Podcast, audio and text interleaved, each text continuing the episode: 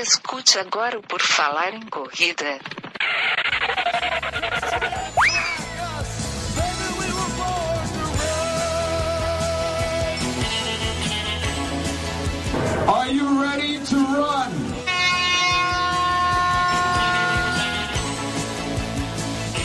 Estamos começando mais uma vez, mais um episódio do Por Falar em Correr, o podcast de corrida de rua mais antigo do Brasil. Continua na ativa e estamos aqui mais uma vez. Eu, Enio Augusto, vou conversar com uma atleta, pessoa que faz parte da corrida, tem sua história na corrida, no triatlo, enfim, a gente vai conhecer a história da Roseclair Costa, Iron Mãe. Tudo bom, Roseclair? Seja bem-vindo. Tudo bom, tudo bom, Enio, tudo bom para todo mundo. É um prazer enorme estar aqui conversando com você e com os nossos espectadores, né, aqui no Por Falar em Correr. Muito legal. Maravilha, eu que agradeço. É só para eu saber, eu te chamo de Rose, de Iron Man, de Iron Mãe, de Rose Claire, para eu, eu definir, né? Qual é o padrão que eu vou usar aqui no resto da, do podcast? Ai, pode chamar do jeito que você quiser. Tá bom. Quer chamar de Rose, que é mais fácil, né? Rose é, Claire é muito longo.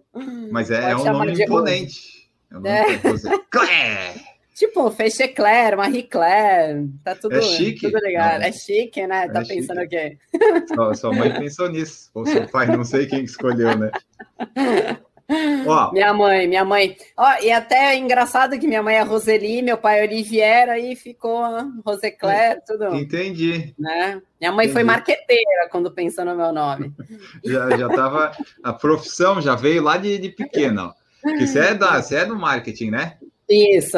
É isso aí. Vamos conversar então sobre tudo isso aí. É, de, vamos, vamos, lá do comecinho da infância da, da Rose, né? O esporte teve sempre na sua vida. Como é que foi seu envolvimento com o esporte? O esporte entrou na minha vida muito é, obrigado, né? Na realidade, eu tive é, quando eu era pequena eu tinha bronquite então, aquela coisa, né? A mãe leva pro médico, o médico vê a bronquite e fala: leva a criança na natação, põe a criança para nadar, que vai resolver o problema. E minha mãe não foi diferente das outras mães, ela fez isso, ela me levou para natação. Isso eu tinha sete anos de idade. E aí eu comecei a nadar é, numa casa, era uma casa bem grande que tinha perto da onde eu morava, e a moça ela tinha uma, uma piscina, né, nos fundos, no fundo da casa dela, e ela é professora de educação física, então ela dava aula ali no fundo da casa dela, né? E foi assim que eu comecei, era perto da minha casa, minha mãe conseguia me levar.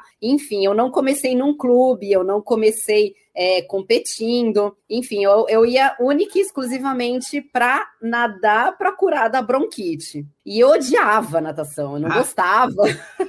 eu ia obrigada, porque aquilo não era para mim. Isso com sete anos de idade. E depois, no decorrer da, da minha infância, que eu fui começando a gostar do esporte, porque eu moro em Santos, né, no litoral de São Paulo, e isso lá na década de 90, Uh, Santos era considerado assim o celeiro uhum. do triatlon, onde muitos triatletas vieram para Santos morar. A gente sempre teve aqui em Santos o triatlo internacional, tínhamos o Troféu Brasil, ainda temos, né, até hoje, essas duas, tanto internacional quanto o Troféu Brasil. E eu sempre morei perto da praia, então, assim, eu gostava de ver, né, os eventos. E no decorrer da minha vida também, eu, eu conheci duas que são minhas amigas até hoje, duas amigas que os pais delas faziam triatlon. Então, assim, eu ia ver a prova, os pais dela também faziam, e eu falava, poxa, que legal, né? Então, esse esporte é interessante. E aí, eu com 15 anos, eu fui trabalhar na prova de staff, porque eu queria estar dentro daquele processo todo, né? Uh, mas nunca pensei assim em começar a competir. Mas aí, no, no decorrer do processo, o esporte vai te chamando, né? Então, eu comecei a, tra a trabalhar de staff, e aí eu conheci outras pessoas que também trabalhavam de staff, tudo molecada, seus 15, 16, 17 anos, que participavam de provas de biatlon, que era de natação e de corrida. E aí eu comecei a correr, então eu falava, bom, eu já sei nadar, e aí eu comecei a correr. Só que assim, nadar é uma coisa e nadar competição é outra completamente diferente. Então eu comecei a me dedicar à natação de competição e aí foi quando eu comecei a fazer as provas de biatlon. Uh, isso eu tinha seus 15, 16 anos. Então, aquele negócio do triatlon foi uma consequência, né? Foi uma, na verdade, foi uma sequência desse processo, onde eu estava ali vivenciando. E, e aí eu comecei, aí foi quando tudo começou. Aí eu pedi, com 17 anos, eu pedi uma bicicleta para minha mãe, e ela conseguiu, ela comprou para mim. E aí a primeira coisa que eu fiz foi me inscrever no uhum. Triatlo Internacional de Santos, que tem as distâncias de olímpico, né, que é um e meio 40 10, e foi meu primeiro triatlon. Aí eu comecei. Aí depois disso eu não parei e fui, fui indo até onde deu e a minha paixão pelo esporte está aí, mas ela veio bem enviesada, porque eu uhum. realmente não gostava. É, na minha família eu não tenho ninguém que pratique esporte. É, eu falo que eu fui trocada na maternidade, porque a única coisa que eu tive mesmo foi apoio da minha mãe, né? Isso é inquestionável. Ela sempre me apoiou muito a fazer aquilo que eu tinha vontade, aquilo que eu gostava. E aí juntei isso à, à vontade de competir e tô aí até hoje. Então, essa, esse foi o começo é, do esporte na minha vida. Tá, é, você falou que odiava, eu até ia perguntar, porque eu já conversei com algumas pessoas aqui, quando começa na natação de criança, assim, geralmente é porque asma, bronquite, essas coisas, ah, vai nadar para curar, né? Para melhorar. É. E daí a criança, normalmente, ela não gosta disso, porque com sete anos tu queria estar, tá, sei lá, com boneca jogando, fazendo outras coisas, não queria ter essa obrigação de ir lá numa coisa nadar, né? Geralmente a pessoa não gosta, mas isso eu acredito que é, possa ser importante para o futuro, quando a pessoa vira lá um atleta, vai se dedicar ao esporte, tu já tem uma base na natação que te ajudou, né? Tipo, ah, tu não tinha natação de competição, mas tu já tinha uma bagagem boa para aquele que é o primeiro esporte do triatlo, né? Então é um que te dá alguma vantagem se tu tá competindo mesmo. É, então, assim, é até a, a, natação é um esporte muito ingrato, né? Eu particularmente acho. Eu nunca, como eu falei, né? Eu nunca fui nadadora. Eu confesso a você que isso foi uma coisa que eu sofri muito, principalmente lá no começo, porque hoje a gente tem assim uma oferta muito grande, por exemplo, de provas de longas distâncias. Então, nas provas de longa distância, a natação ela não te atrapalha, vamos dizer, tá? Porque uhum. você tem ali o ciclismo e a corrida longos que fazem com que a natação uh, não te atrapalhe tanto naquele resultado final. Uhum. Mas lá atrás, quando praticamente a gente, a gente só tinha oferta de provas de short e de olímpico, eu era a daquelas que saía por último na água. Então, assim, eu já, eu já largava a prova na desvantagem.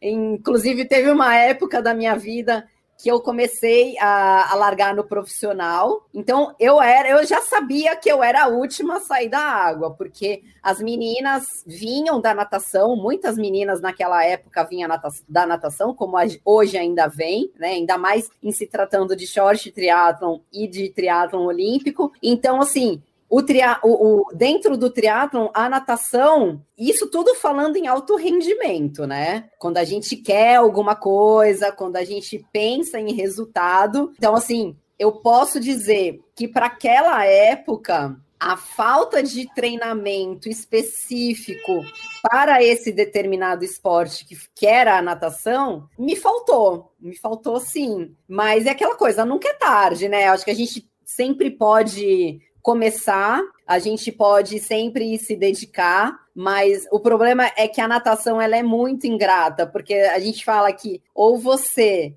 nasce e já sai nadando, ou você vai sobreviver na água. Então, assim, é difícil o pessoal que começa a nadar é, mais para frente, né, mais adulto, é, não vai ter a mesma vantagem de uma pessoa, de um atleta que começou a nadar lá atrás, desde pequenininho, participou de competição, é diferente, né? E engraçado, assim, para a corrida e para o ciclismo, é, nem tanto, né? Então, a natação é um esporte diferenciado na qual o fato de você ter aprendido cedo, ele pode te proporcionar, sim, uma certa vantagem aí pro para o seu objetivo, né? Para o que você quer alcançar aí, principalmente se tratando de performance. A natação ela é a que tem mais técnica das três que tu consegue aprender e desenvolver mais, né? Ela tem muita, muita técnica. E ainda tem aquele lance de natação na, na piscina, natação no mar, natação no rio, natação no lago.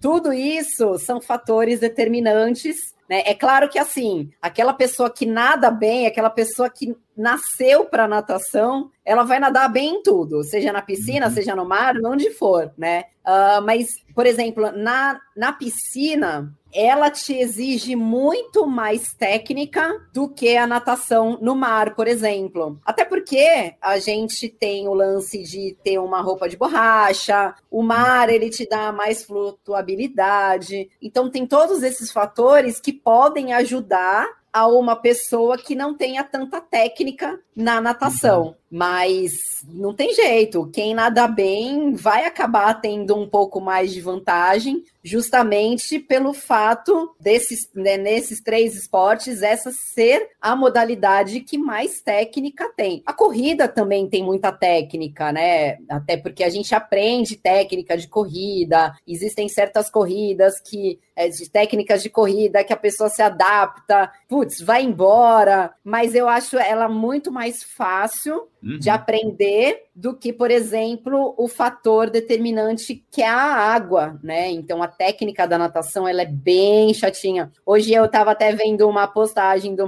do Márcio Latuf, que é um é um técnico muito renomado aqui no Brasil, e ele é de Santos, e, e aí ele estava falando justamente sobre isso, que ele sempre bateu na tecla da natação, de que existem educativos que podem muito te ajudar nesses começos, né? Então, assim, quem está começando tem que mesmo investir em técnica para poder tirar um melhor proveito desse, dessa modalidade que é a natação. É que você falou da corrida, ele tá, tem a técnica, mas depois que você nadou e pedalou, você vai correr do jeito que der, a técnica não vai ter. Não tem muita técnica que você consegue aplicar. Cara, depende. É? Depende muito, de verdade. É assim, eu aprendi nos meus anos de triatlon que quando você faz uma prova de longa distância, por exemplo, dentro do triatlon a longa distância, a partir do terceiro quilômetro da corrida, é quando você consegue encaixar uma técnica. Vamos, vamos imaginar uma prova de short triatlon,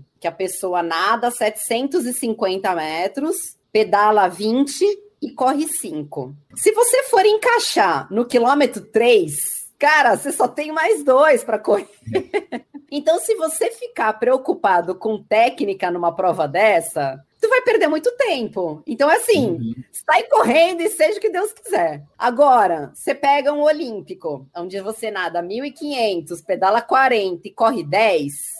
Pô, legal. Se você encaixar no quilômetro 3, você ainda tem mais 7 para ter essa vantagem da técnica. E assim sucessivamente provas de meio Ironman, provas de Ironman. Você imagina uma prova de Ironman que você nada quase 4 quilômetros, né? São 3,900. Depois você pedala 180 e por final você faz uma maratona de 42, 195 metros. Se você começa a aplicar a sua técnica no quilômetro 3, meu, você tem muitos quilômetros aí pela frente para você tirar essa vantagem da técnica. Eu vou até eh, comentar com vocês aí um exemplo meu, acontece, aconteceu comigo. Eu, em 2017, eu fiz o Ultraman. Ultraman, para quem ah. não sabe, é uma prova de ultra triatlon, na qual o atleta tem três dias de prova. Então, no primeiro dia são 10 quilômetros de natação, com 145 de bike. Aí no terceiro dia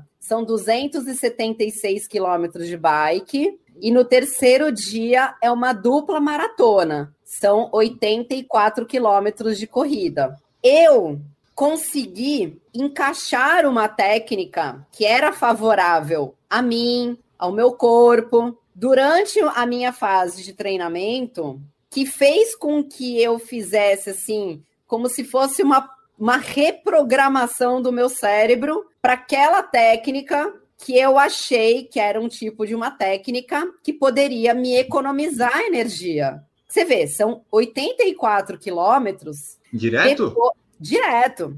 sendo que era o terceiro dia de prova. Então, assim, eu vim do primeiro dia de prova, eu vim do segundo dia de prova para o terceiro dia correr 84 quilômetros. Você não estava descansado, você não fez polimento. Eu vim numa sequência de treino para competir e no terceiro dia eu tinha 84 quilômetros. Se eu falar para você que eu fiz a melhor corrida da minha vida nesses 84 quilômetros, eu fiz, eu, eu consegui correr para 5,26 de pace, bati o recorde da prova. Para mim foi um feito muito grandioso. Mas o que ah, a Rose estava preparada? Sim, a Rose estava preparada. Então eu peguei esses meus quatro meses de treinamento e consegui aplicar uma técnica em que eu conseguiria economizar energia, economizar a passada. E assim, é engraçado que as pessoas falavam, falavam, meu, você encaixa um ritmo, você encaixa uma técnica, você encaixa uma postura e vai embora. E era assim uhum. que eu ia.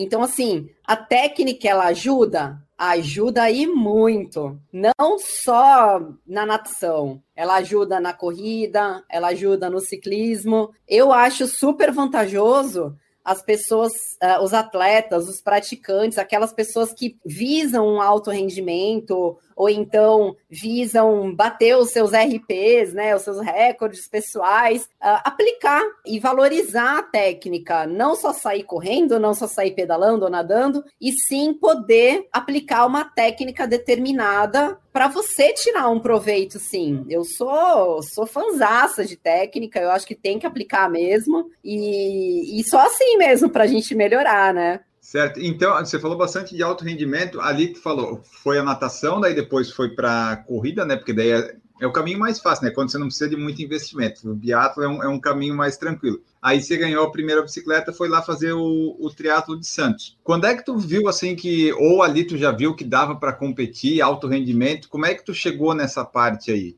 Então, eu fiz o meu primeiro triatlon com 17 anos aqui em Santos, o triatlo internacional. E antigamente tinha uma categoria que era a categoria de 17 a 19 anos. Hoje não tem mais. E aí eu ganhei essa categoria na época. Foi meu primeiro triatlon. Tinha recentemente ganhado uma bike da minha mãe e eu ganhei a minha categoria nessa prova. Então aí, poxa, tem aquela coisa, caramba, que legal. Pô, meu primeiro triatlo com 17 anos, já ganhar uma categoria em casa, né, na minha cidade. Então para mim foi um feito assim, é, muito gostoso, muito satisfatório. E aí foi quando eu depois Uh, o Teatro Internacional é sempre no começo do ano. E aí depois a gente teve os tem as etapas do Troféu Brasil. Então eu falei, poxa, eu vou me inscrever nas etapas do Troféu Brasil, que eram cinco na época, era no ano inteiro cinco etapas. A gente corria uhum. o campeonato. E aí naquela época eu tinha uma outra adversária também, que era um ano mais velha que eu, que inclusive é a, a Carla Moreno, para quem não conhece, é uma triatleta que já foi para as Olimpíadas. Já e nós começamos aqui também. Então, né, que legal. É, éramos nós duas, olha que legal. Sinto muita honra e orgulho de poder ter começado na mesma época que ela. E a gente dividia os, os primeiros lugares do pódio naquela, naquela categoria uhum. daquele ano. Então era sempre eu ou ela, eu ou ela, e aí ela terminou naquele ano como campeã do campeonato. Só que assim, ela sempre foi uma atleta muito diferenciada, ela nadava muito bem, ela só estava se adaptando mesmo ao ciclismo. Quando ela encaixou o ciclismo, uhum. ela no ano seguinte ela já foi para o profissional, né? E eu ainda continuei no amador. Então, eu nessas provas eu comecei a me destacar. Só que para mim, é, eu confesso que eu nunca gost, eu não gostava. Aquilo, ao mesmo tempo que era bom para mim competir, também não era, porque eu, eu, eu, sentia, eu terminava a prova com um gostinho de quero mais. Eu falava, sabe, assim, tipo, pô, já acabou. Uhum. E aí naquela época começou a ter umas provas um pouquinho mais longas. E foi quando eu comecei a me inscrever nessas provas um pouquinho mais longas e eu uhum. ganhei também um certo destaque nessas provas mais longas. Das três modalidades, a modalidade que eu mais me destacava era o ciclismo. E aí, na época, eu fui convidada para participar da seleção santista de ciclismo feminina daqui de, daqui de Santos, né, da região. E eu comecei a participar também, além do triatlon, de umas provas de ciclismo. E já no primeiro ano eu participei do, dos Jogos Abertos, né? Uh, eu fui medalha de prata. Na época, quem foi a medalha de ouro foi a Carla Gardenal. Para quem não conhece também, foi uma baita de uma ciclista da época, ganhava tudo. E aí ela ficou, ela foi medalha de ouro, eu fui medalha de prata. Nós éramos da mesma equipe, juntamente com a Nelma Reiser, também uma triatleta excepcional da época. E, e aí eu comecei a também ganhar um certo destaque nas provas de ciclismo. Até que um dia, eu treinando, eu sofri um acidente, eu caí de bike e aí eu quebrei a minha clavícula, a minha clavícula direita. Uh, esse foi o primeiro, assim, tombo, não só no sentido de ter caído, mas a primeira queda, porque uh, a gente que é atleta, a gente gosta de ter uma sequência, né? A gente gosta uhum. de estar sempre em destaque, até porque na época eu tinha patrocinadores, então é difícil você entender tudo o que está acontecendo na sua vida. Putz, para mim foi péssimo na época, mas eu consegui me ressurgir aí, melhorar, curei tudo e voltei para o esporte naquela época. Só que assim, foi uma aquela era uma fase, você imagina, eu tinha seus 20, 20 e poucos anos. Era uma uhum. fase em que eu estava na faculdade, eu precisava decidir o que, que eu ia fazer da minha vida, né? Se eu ia me dedicar ao esporte como atleta ou se eu ia me dedicar para a faculdade. Então é aquela é, famosa bifurcação, né? Que você não você precisa decidir justamente essa fase dos 20 e poucos anos de idade. Quando eu estava nessa dúvida do que fazer, eu tive um problema de saúde. Eu precisei fazer uma cirurgia é, meio que às pressas na época, porque eu tive um problema no ovário. Então, assim, tudo desabou na mesma época, né? Então, eu já vinha do tombo, da bicicleta, já precisava saber o que, que eu ia fazer da minha vida, se eu ia trabalhar, se eu ia estudar, o que, que eu ia fazer, se eu ia treinar. Veio essa cirurgia. O esporte, ele foi ficando um pouquinho para trás na minha vida. Uhum. Aí eu comecei a trabalhar, eu conheci o meu marido, que hoje é meu marido, nós começamos a namorar, nós casamos. Eu tive minha primeira filha, que é a Marcela. Depois de dois anos e meio veio o Rogério, meu segundo filho. E nisso se passaram praticamente dez anos da minha vida em que eu literalmente não tinha o esporte mais na minha vida. Eu decidi que aquela fase eu ia ser mãe, eu ia cuidar da minha vida profissional e familiar, e assim eu fiz durante quase 10 anos aí da minha vida e fiquei longe do esporte. Então. Nem de tive... forma recreativa? Nada, você acredita? Nada, nada, nada. nada. Eu, eu coloquei na minha cabeça que aquela ia ser uma fase de dedicação ao trabalho e dedicação à família. E eu não fazia nada. Eu, eu simplesmente virei sedentária. Não fazia uhum. nada, nada, nada. Só cuidando deles, só curtindo a, a maternidade porque são fases que passam muito rápido, né? As crianças crescem muito rápido. Então eu entendi que aquele período ia ser um período de dedicação à maternidade, à minha família e ao trabalho também. E que ano que foi isso que os teus filhos nasceram? Só para eu me situar aqui. A minha filha é de 2007 e o meu filho é de 2009. A Marcela hoje tá, vai fazer 14 e uhum. o Rogério vai fazer 12. Então, tá. já faz um tempinho aí. Não, legal. E assim, pelo menos, ah, vamos dizer, os tombos e as coisas ajudaram você a decidir, né? Vai, que se não tivesse ali acontecido isso, talvez tu ainda ficasse mais na dúvida, porque os teus resultados, pelo que eu entendi, eles eram bons de forma que talvez tu pudesse almejar viver disso, né? Sim, eu vou falar para você que na época eu tinha o seu certo destaque, porém tinha um outro fator que naquela época a gente tinha muito atleta bom. E como tinha o pessoal, tinha o pessoal do grupo Pão de Açúcar, eles estavam formando equipes para irem para as Olimpíadas. Então a gente tinha Paulo Meachiro, Leandro Macedo, o Alexandre Manzan. A, as meninas, a gente tinha Mariano Rata, a Carla Moreno, a Zezé, a Glaé Menezes, Márcia Ferreira. né? Ou você era muito boa, ou você não tinha vez. né? Uhum. Então, assim, eu era da turma que não tinha vez. Para eu ganhar dinheiro com aquilo, para aquilo ser a minha profissão, aí é onde a gente volta no começo. Eu tinha que ter pelo menos uma natação melhor, porque era ali que eu me dividia das meninas. Era ali que elas se destacavam e eu ficava para trás. Fora apoio, incentivo. Eu tinha patrocínio, eu, eu tinha incentivo, mas não eram suficientes para me uhum. manter profissionalmente no esporte. Que a gente ah. sabe, ainda mais triatlon é um esporte caro, não tem jeito. E, e, mesmo naquela época, até hoje, hoje acho que ainda mais ainda, se você não tem um investimento, se não, você não tem equipamentos bons, você acaba ficando um pouco para trás. É fato. O atleta tem que ser bom? Tem. Ah, e se ele tiver um equipamento bom, meu, melhor ainda. Vai potencializar tudo ali a performance, né? Então, eu também não tinha isso. Eu confesso que assim, eu ia na raça, na cara e na coragem, mas não vou mentir. É óbvio que era um sonho. Todo mundo tinha aquele sonho, só que existiam poucas vagas. E aí, uhum. as meninas, obviamente, se destacaram super, imagina, aplaudia de fora porque a gente vibra, né? Mas por outro lado, eu entendia e hoje eu entendo muito mais com a minha maturidade que cada um tem a sua vida, cada um tem o seu, seu fluxo da vida aí. Mas para mim foi ótimo tanto essa parada aí de quase 10 anos na maternidade, também para entender tudo isso, mas que era um sonho viver do esporte, ser uma,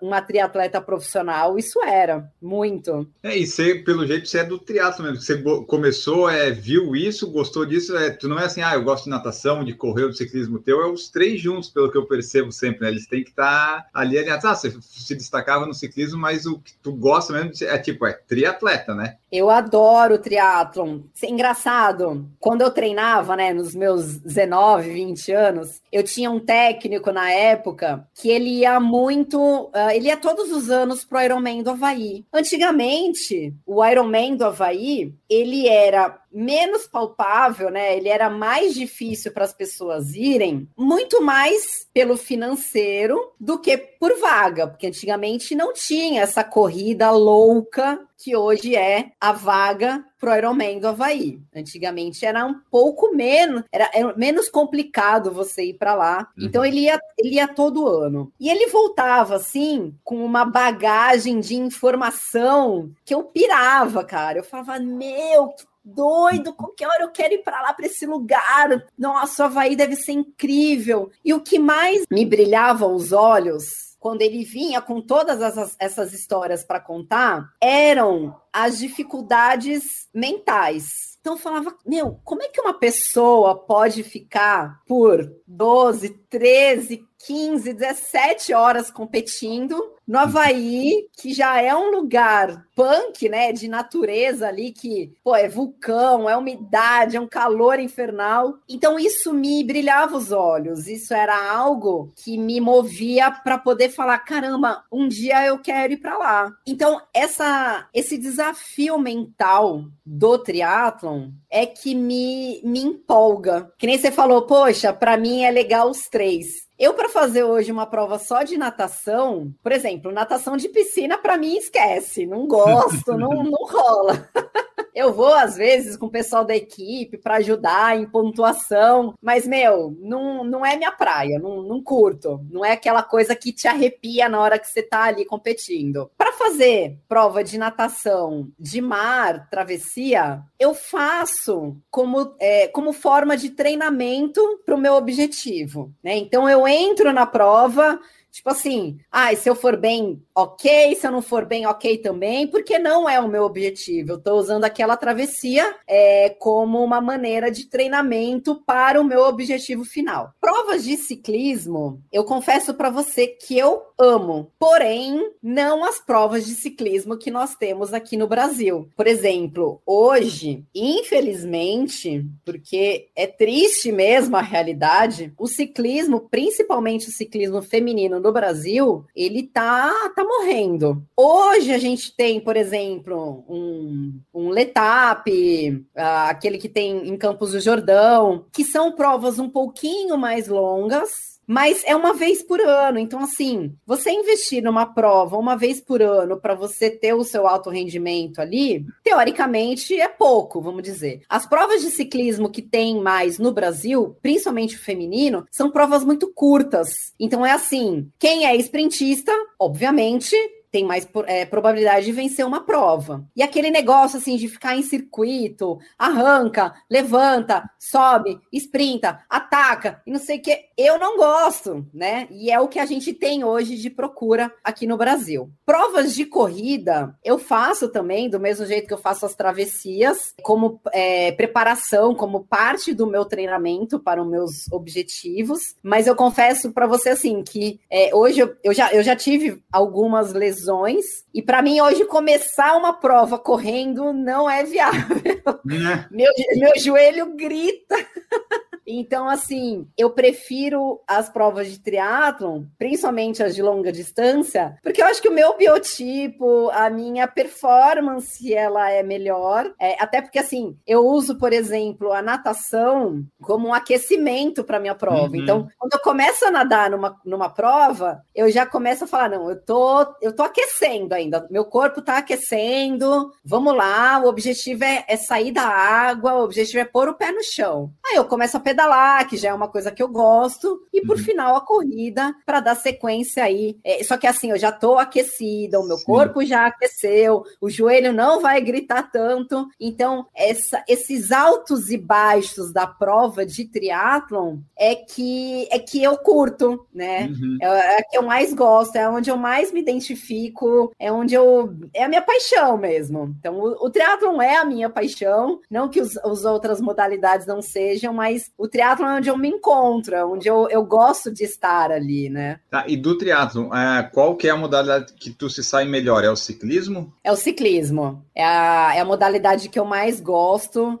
Ah, e que mais eu... gosta também. Porque às vezes a pessoa é... gosta de um, mas vai bem na outra, né? Então tu é... conseguiu juntar os dois. Consegui juntar os dois. Inclusive, isso acontece comigo também até nos treinos. Assim, por exemplo, eu acordo muito cedo para ir pedalar. Então, quando é quatro e meia, eu já tô de pé. Quando é cinco e pouco, assim, eu já tô na estrada pedalando. Então, aquela coisa de você tá ali na estrada, vendo aquele nascer do sol, o, o clima ali se modificando, a lua indo embora, o sol nascendo acontecendo, isso aqui, aquela natureza, aquilo para mim é, é, como se fosse um, uma meditação, sabe? Então, eu quando, quando é dia de treinamento de pedal, eu acordo muito fácil. Meu despertador uhum. toca, eu, opa, tem que pedalar, já vou, já saio da cama mó animada. Agora, se eu tivesse que fazer isso para nadar e para correr, putz. não faz. Não. Nossa, eu já, já teve dias assim que eu precisei nadar de manhã porque eu tinha outros compromissos. Cara, perdi o horário, não fui treinar. Então, o pedal mesmo é a minha paixão, a bike é a minha paixão, é o que eu gosto mesmo. Até no treinamento, para mim, é, é o que eu mais gosto. E aí, como você mesmo falou, acaba coincidindo que é onde eu acabo me destacando também. Tu falou aí que teve o período de hiato, né? E aí, quando é que foi que deu o estalo assim de tipo, ah, eu preciso voltar ou eu quero voltar?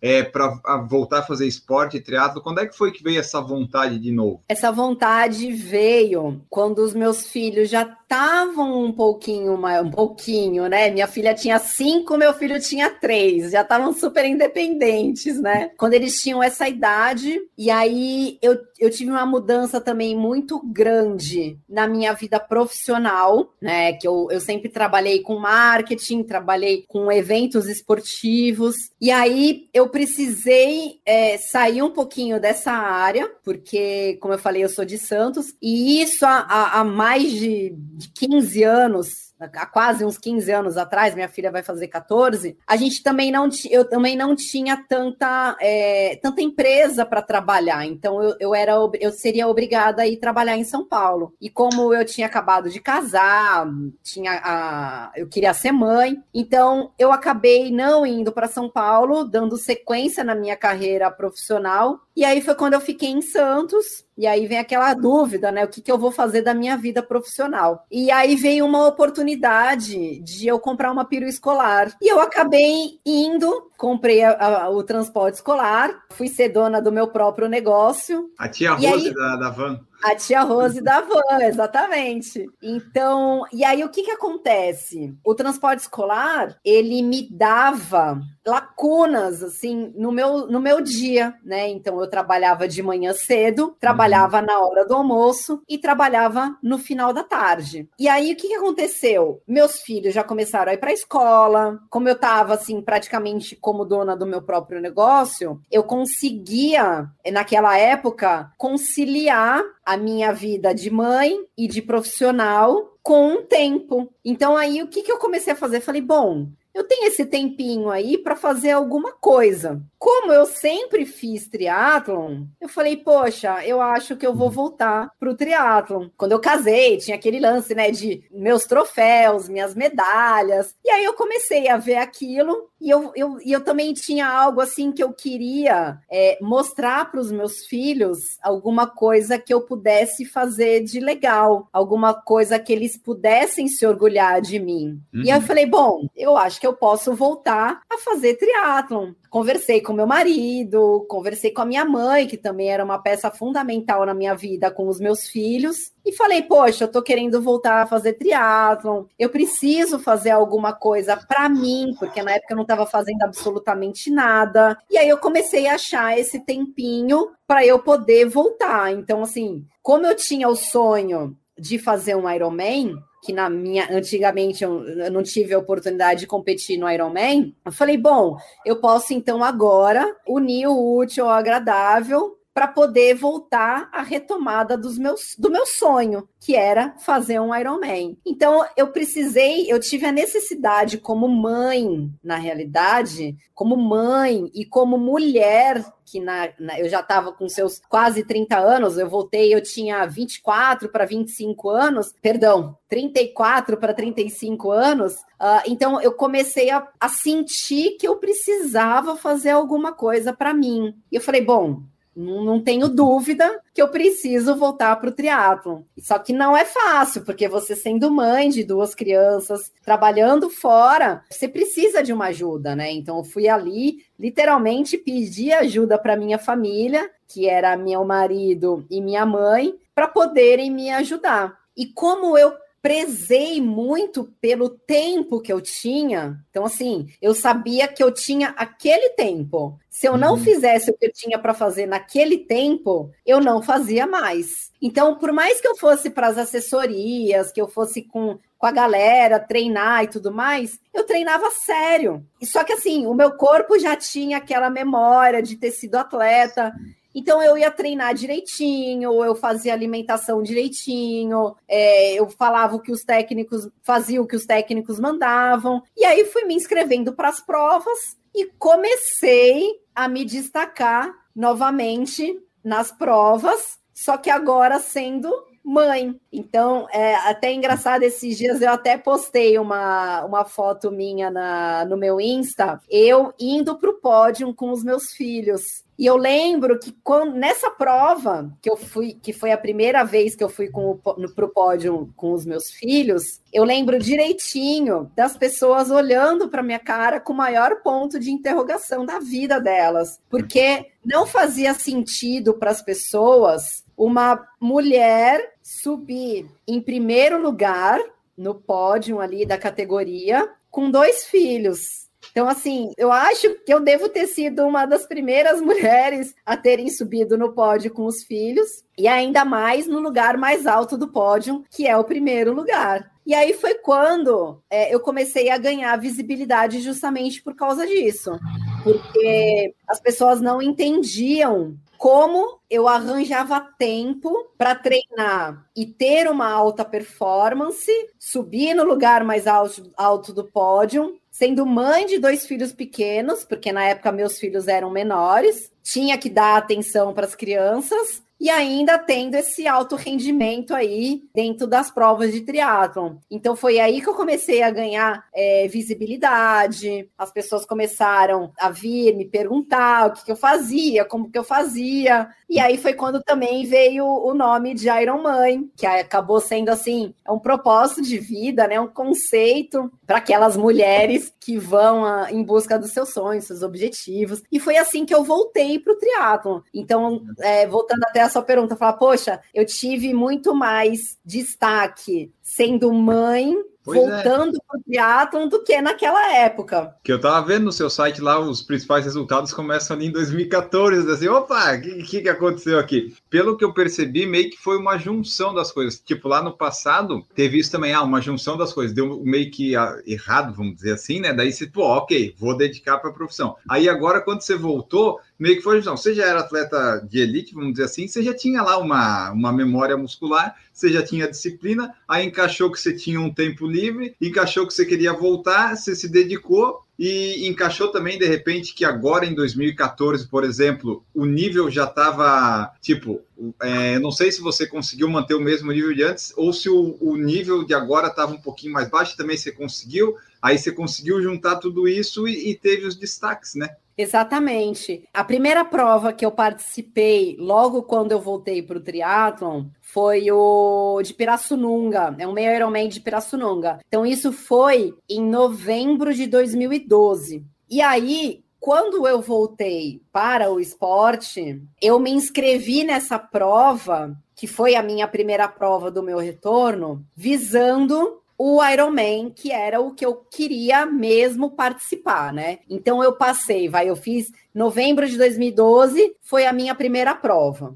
Só aí deixa eu... eu te interromper. Quando você diz o objetivo era o Iron Man, aí tu sabias que precisava ter algum tipo de resultado. Não era só assim, ah, participar das provas. Teria que ter algum nível de performance para conseguir o índice para a classificação para lá, é isso? Então, na realidade, o meu objetivo era terminar um Iron Man.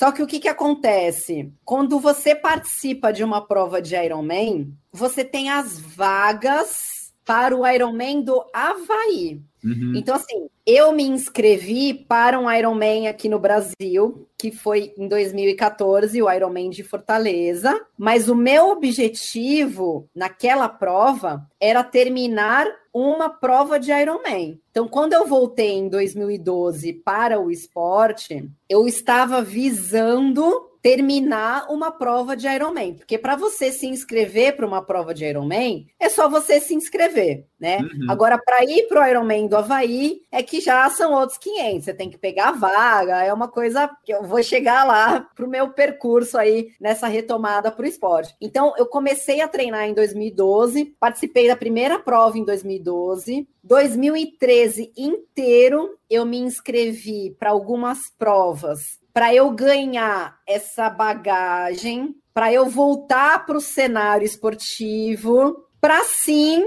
em 2014, que era o meu sonho de participar do Ironman de Florianópolis, que é sempre em maio. Então, assim, voltei em 2012, passei 2013 inteiro treinando para participar em 2014 do Ironman de Floripa. Só que o que, que acontece? A, as inscrições para o Ironman elas começam um ano antes da prova. Então eu precisei me inscrever para o Ironman de Florianópolis em maio de 2013 para poder participar em maio de 2014, um ano antes. Só que antigamente a procura pela prova de Ironman era surreal. Uhum, acabava tudo, né? Lembra? Era era um negócio, cara, que em 15 minutos acabava a inscrição. Era um negócio, assim, absurdamente surreal. E eu vou te falar que eu tentei me inscrever, fiquei na frente do computador quando liberaram a inscrição e eu tentava fazer inscrição, tentava fazer inscrição, daqui a pouco deu, pá, acabaram as inscrições. Gente, eu chorava que nem uma criança desesperada. Porque para mim era, era um sonho que não seria realizado. Eu falava, meu, eu voltei agora, eu quero participar de uma prova de Ironman. E eu chorava que nem uma louca. Liguei para o meu marido e falei, eu não consegui me inscrever para a prova.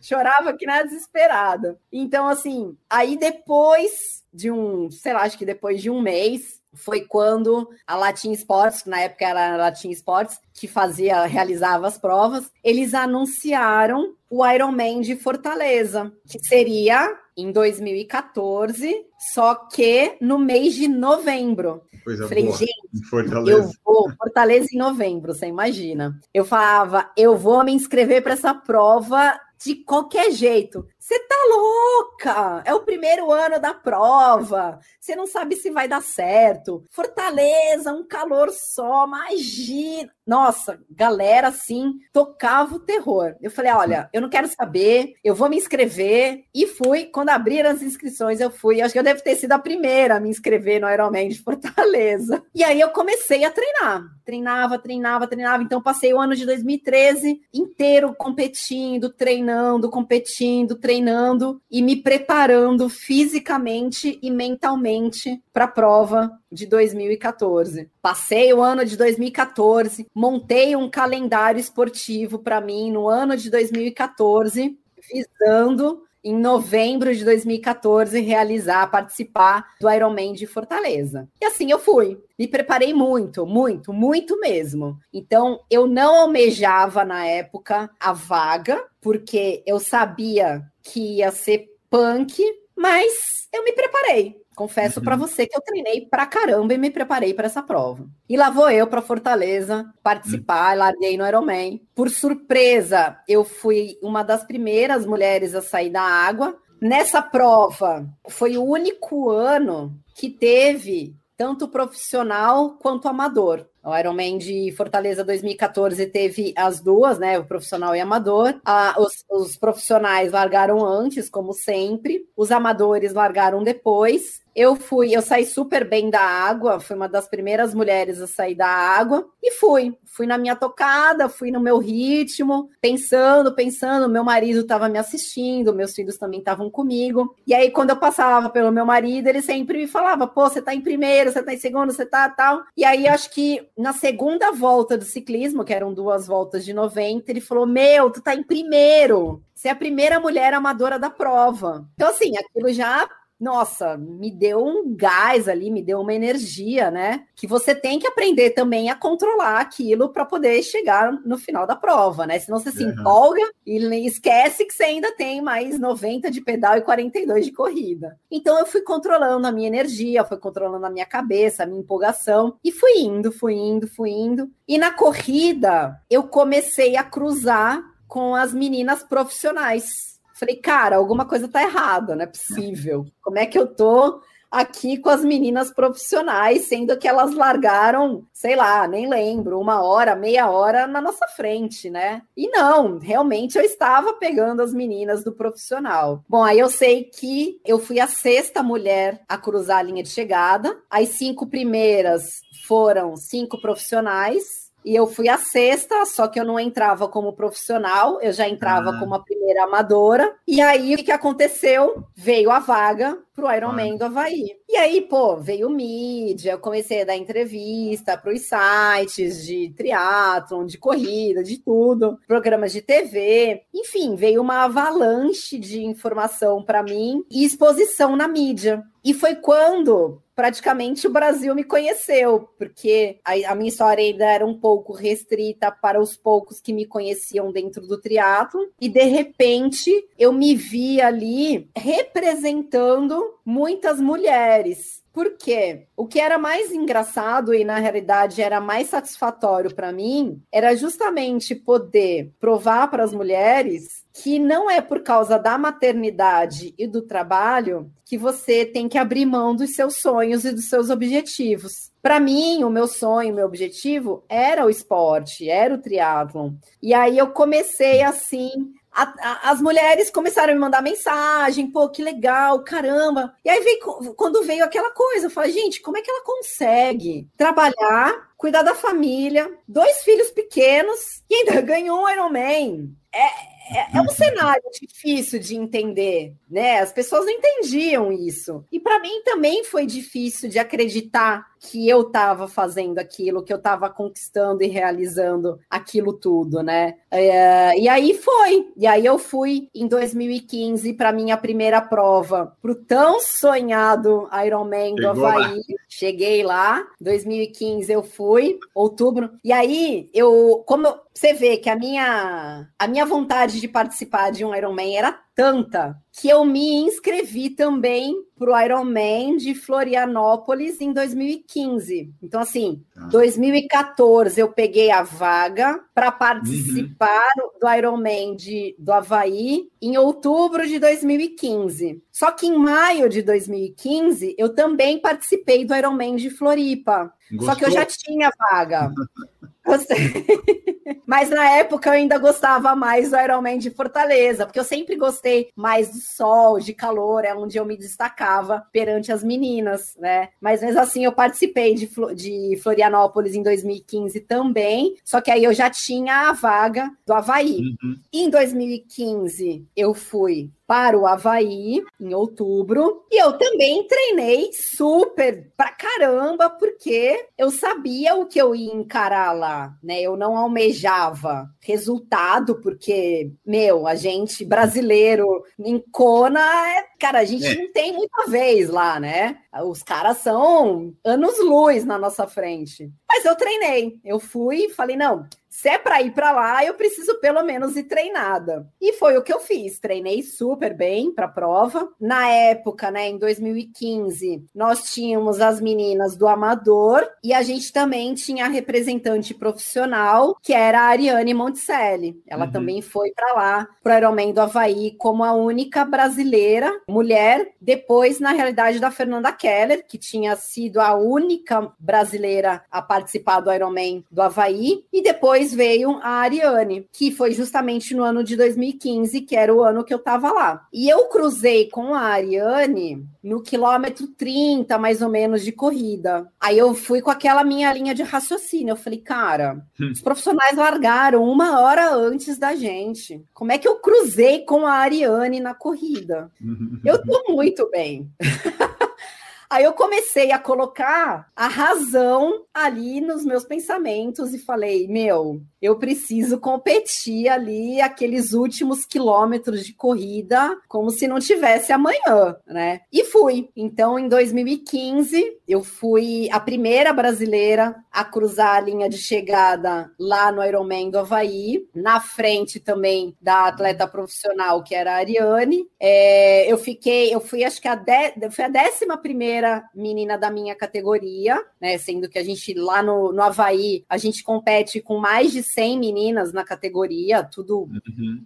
gringa, tudo de fora. Então, para mim, foi um resultado muito expressivo, muito satisfatório. E mais uma vez, com o meu resultado lá no Ironman do Havaí, uhum. a mídia também veio junto. E aí foi quando veio esse nome de Iron Man, que tá até hoje, que na realidade eu falo que Iron Man não sou eu, Iron Man é um conceito para poder representar as mulheres de ferro, as mulheres que, que acordam cedo, levam filhos na escola, saem para trabalhar e ainda tem ali um tempinho, né, um, um de, de, poder ter um, um tempinho para elas, poderem fazer aquilo que elas gostam. Isso é ser Iron mãe. E isso, para mim, veio tudo por causa do esporte. Como a gente estava falando, esse destaque ele veio muito mais avassalador depois da maternidade do que propriamente antes da maternidade, né? Que é onde a maioria se destaca, né? Até uhum. pela própria idade, a gente tem muito mais tempo aí para competir quando a gente é jovem do que quando a gente está mais velho, né?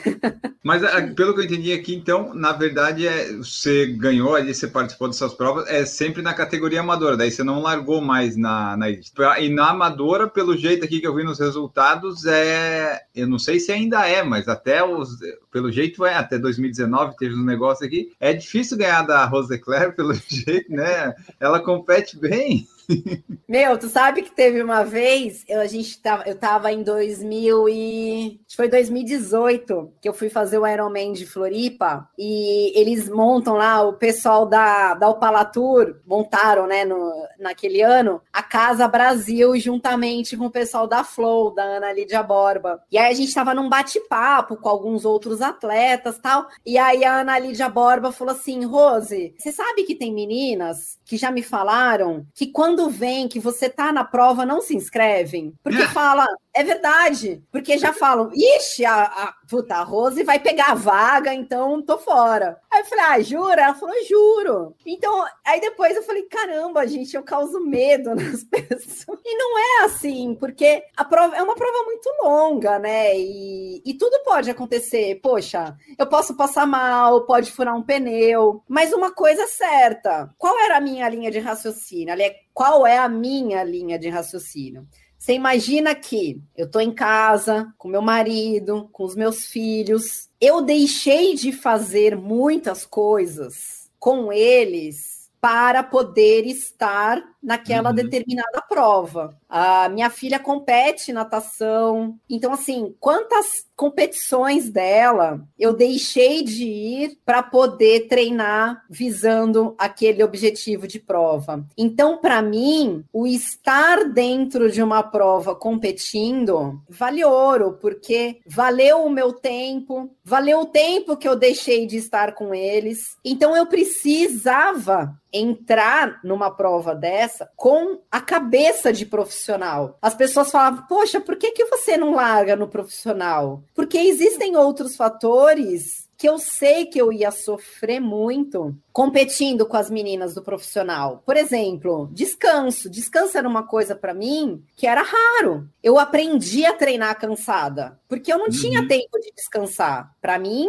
a, a, rotina era diária. Eu, eu, não, eu só parava para descansar mesmo em fase de polimento. Então, a minha rotina diária, eu não tinha o tempo de, de descanso. Coisa que um profissional tem. Por quê? O nome próprio já fala. Ele é profissional daquilo. Ele tem um tempo diferenciado é, no seu dia. Ele tem o tempo para fazer tudo. Tem o tempo para treinar, tem o tempo para se alimentar e também tem o tempo para descansar. Então, eu, eu tinha fatores na minha vida que eu não tinha. O descanso era um. Então, eu falava, para que, que eu vou almejar uh, algo que para mim vai ser muito mais difícil? Então, para mim, o fato de estar ali competindo no amador, para mim já estava bom, já estava satisfatório, já me deixava feliz. Uhum. Só que eu entrava com vontade. Sim. Então, assim, é, eu posso dizer para você com toda certeza do mundo, todos os meus objetivos foram alcançados. Então, eu já ganhei prova de short triathlon, já ganhei prova de olímpico, já ganhei prova de meio Ironman, já ganhei prova de Ironman, já ganhei prova de Ultraman, sou recordista sul-americana de Ultraman, Fui para o Race Across the West em 2019. Fui a primeira mulher a participar da prova, de uma prova de 1.500 quilômetros de ciclismo. Fiquei em segundo lugar. Então, assim, hoje eu posso falar para você que eu me considero como se eu tivesse subido lá no topo do Monte Everest. Uhum. Para onde você olha lá para cima e fala, e agora? Eu vou subir para onde? Né? Não tem, eu estou no, no topo mais alto do mundo. Então, essa minha carreira dentro do esporte, além de ser objetivos pessoais também é uma maneira de chamar a atenção das pessoas, em particular das mulheres, para elas se olharem um pouco, para elas se darem o tempo delas, para elas poderem ser um pouco mulheres e ir em busca dos seus objetivos, assim como eu consegui ir em busca do meu. Então, como você falou, né, eu tenho alguns resultados que até 2019, assim, é, algumas meninas não bateram. Para mim, foi um feito é, muito satisfatório, muito gostoso, mas volto a falar, tudo isso foi feito com muito empenho, muita dedicação, abri mão de muita coisa na minha vida para poder ir em busca desses objetivos que eu, eu sinto muito orgulho assim de mim por ter feito isso. Fico super feliz também quando vejo outras mulheres é, indo em busca de seus objetivos e às vezes tinha mulheres que falavam: "Ai, poxa, ganhei da Rose". Fala: "Meu, para mim não é uma afronta, muito pelo contrário, ficava super feliz com o resultado dela delas, sempre fiquei. E é isso, eu acho que a gente tem que levar o esporte para a vida, gente tem que levar as conquistas para a nossa vida. E, e, como eu falei também, é, isso para mim sempre foi um exemplo para os meus filhos, porque eu acho que não só as crianças, mas o ser humano em geral, ele aprende com exemplo. Eu lembro quando meus filhos eram pequenos e às vezes eu ia competir e não tinha condições de levá-los É, eu ia, competia, ganhava um troféu, e quando eu chegava de viagem, é, eles brigavam entre eles para saber quem ia no dia seguinte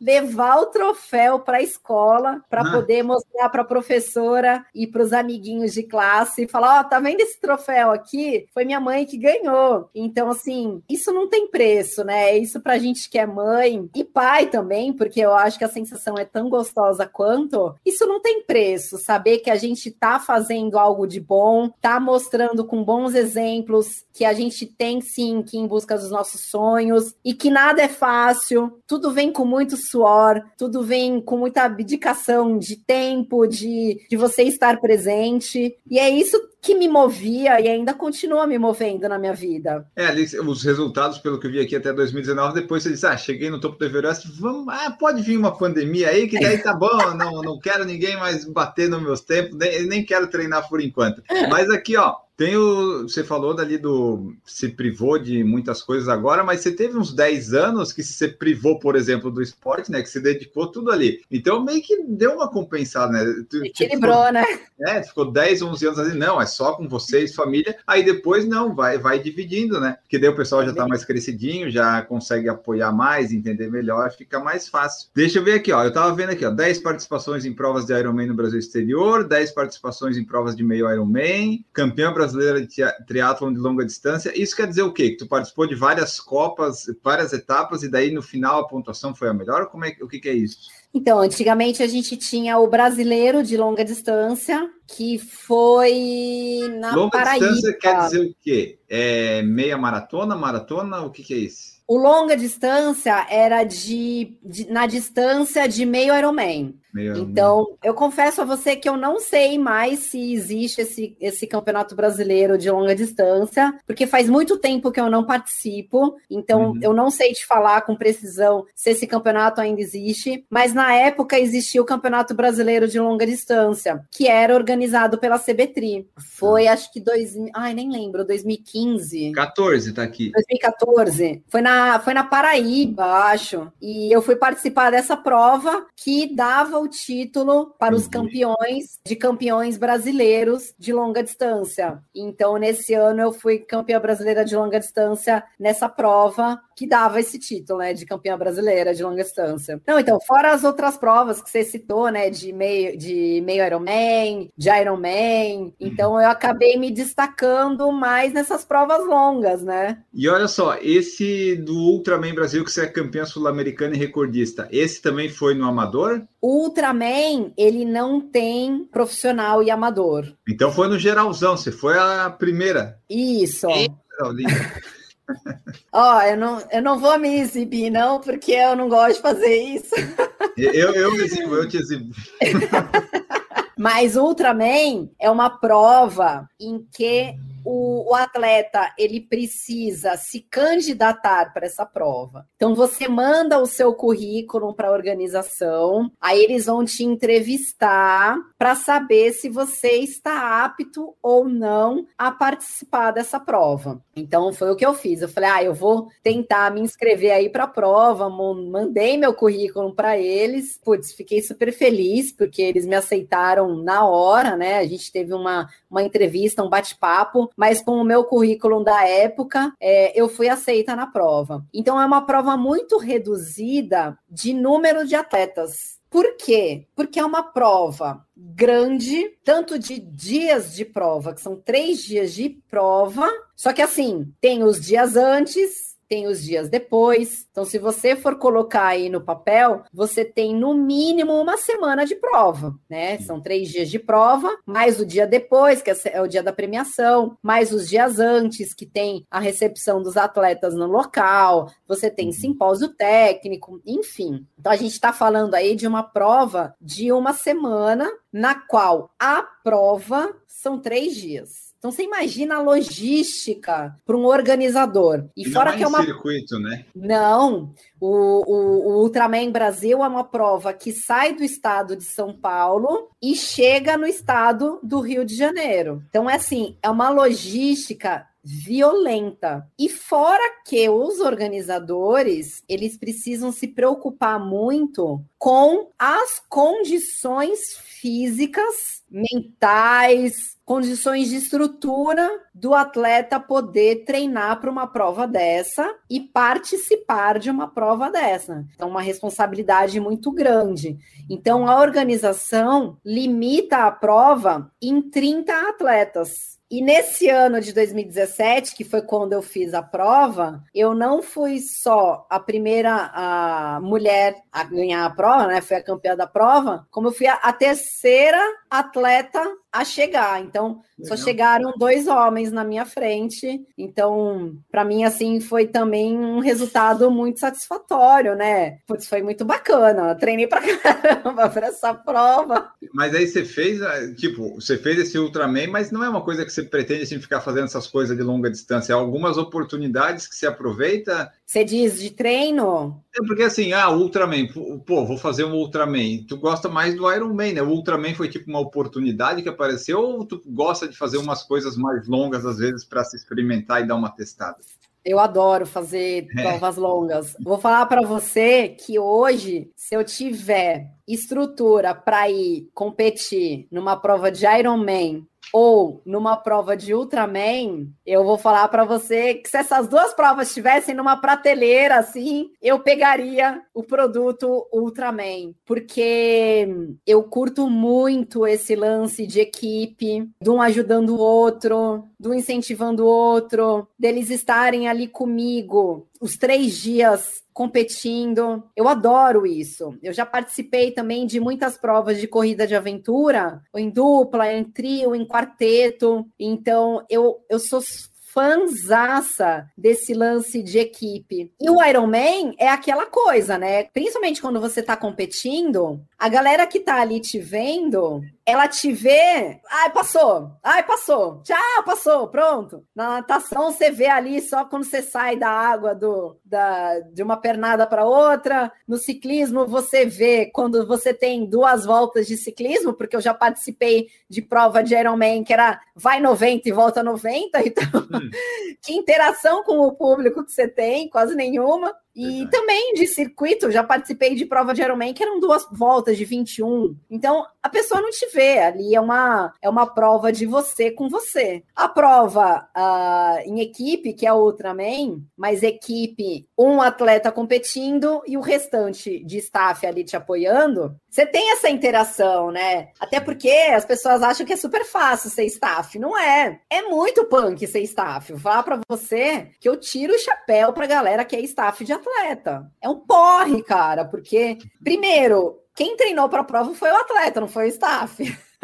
Você imagina você tá ali convivendo com outras pessoas que você às vezes não conhece. Tanto que quando eu fiz a entrevista com o pessoal do Ultraman, com os organizadores do Ultraman, uma coisa que na, na, na hora eles me contaram é que eles já participaram, assim, já organizaram provas de Ultraman de determinadas edições em que os staffs brigaram entre eles hum. E abandonaram a prova. No meio da prova, deixaram o atleta ali ah, é, sozinho. Então, assim, você imagina a dificuldade que é ser staff de um atleta numa prova de longa distância, durando aí vários dias de prova. Não é fácil. Tiro o chapéu, bato palma para quem é staff, porque não é fácil, né? Mas respondendo a sua pergunta, hoje o que eu gosto de fazer mais mesmo são as provas longas. Porém, elas são escassas, né? A gente tem hoje no Brasil uma prova de Ultraman. Uh, ultraciclismo a gente praticamente não tem no Brasil. Você tem que ir para fora para poder competir. E tudo isso são gastos, né? Tudo fica muito caro. Uh, então, não é um negócio que você pode estar tá fazendo todo ano ou fazendo mais de uma vez por ano. Fora o seu desgaste físico, hum. que sempre tem uma lesão no final da prova. É, eu lembro, pô, é, e fora assim, eu, é, eu, lembro depois do Ultraman, eu fiquei um mês sem treinar depois da prova. Eu não, eu não tive lesão, graças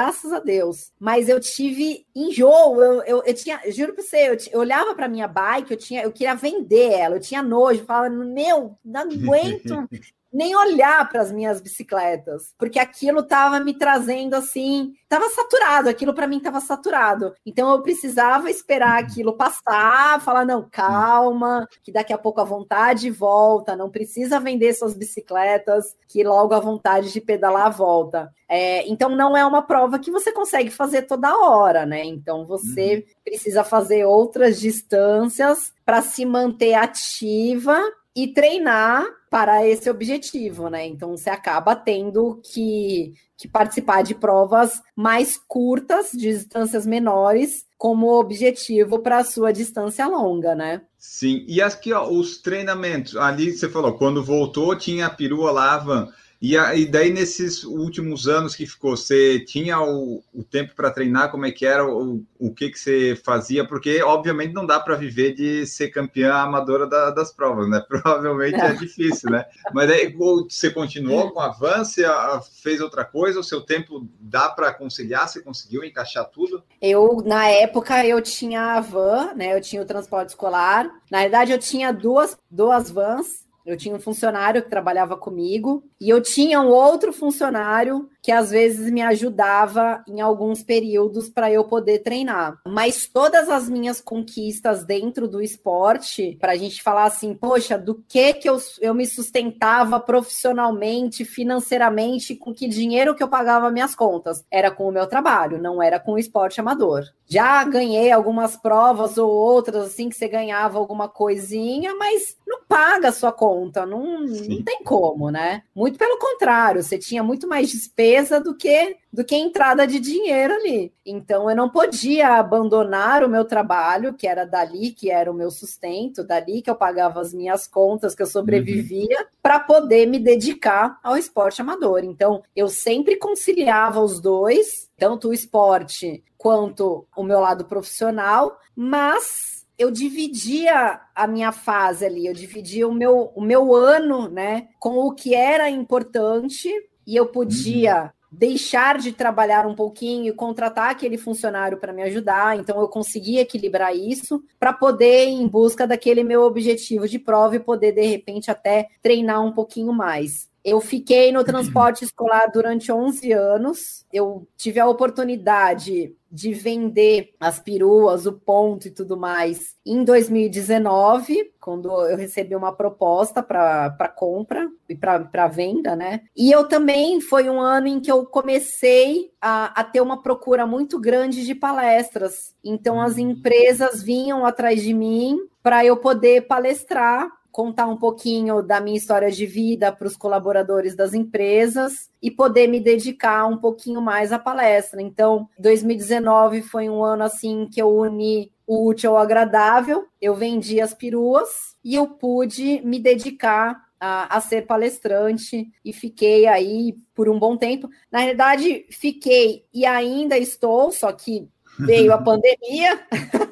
que para todo mundo e, e para palestra também não foi diferente. Até vou retomar e falar: não, vamos fazer palestra online e tal. Teve uma queda muito grande, mas hoje eu continuo com as palestras né? Bem menos, mas quero aí retomar para agora 2021, me dedicar um pouquinho mais a isso depois dessa fase louca que a gente teve de pandemia, né? Então, não tem jeito, viver de esporte amador, não... a conta não fecha, não tem como, é impossível.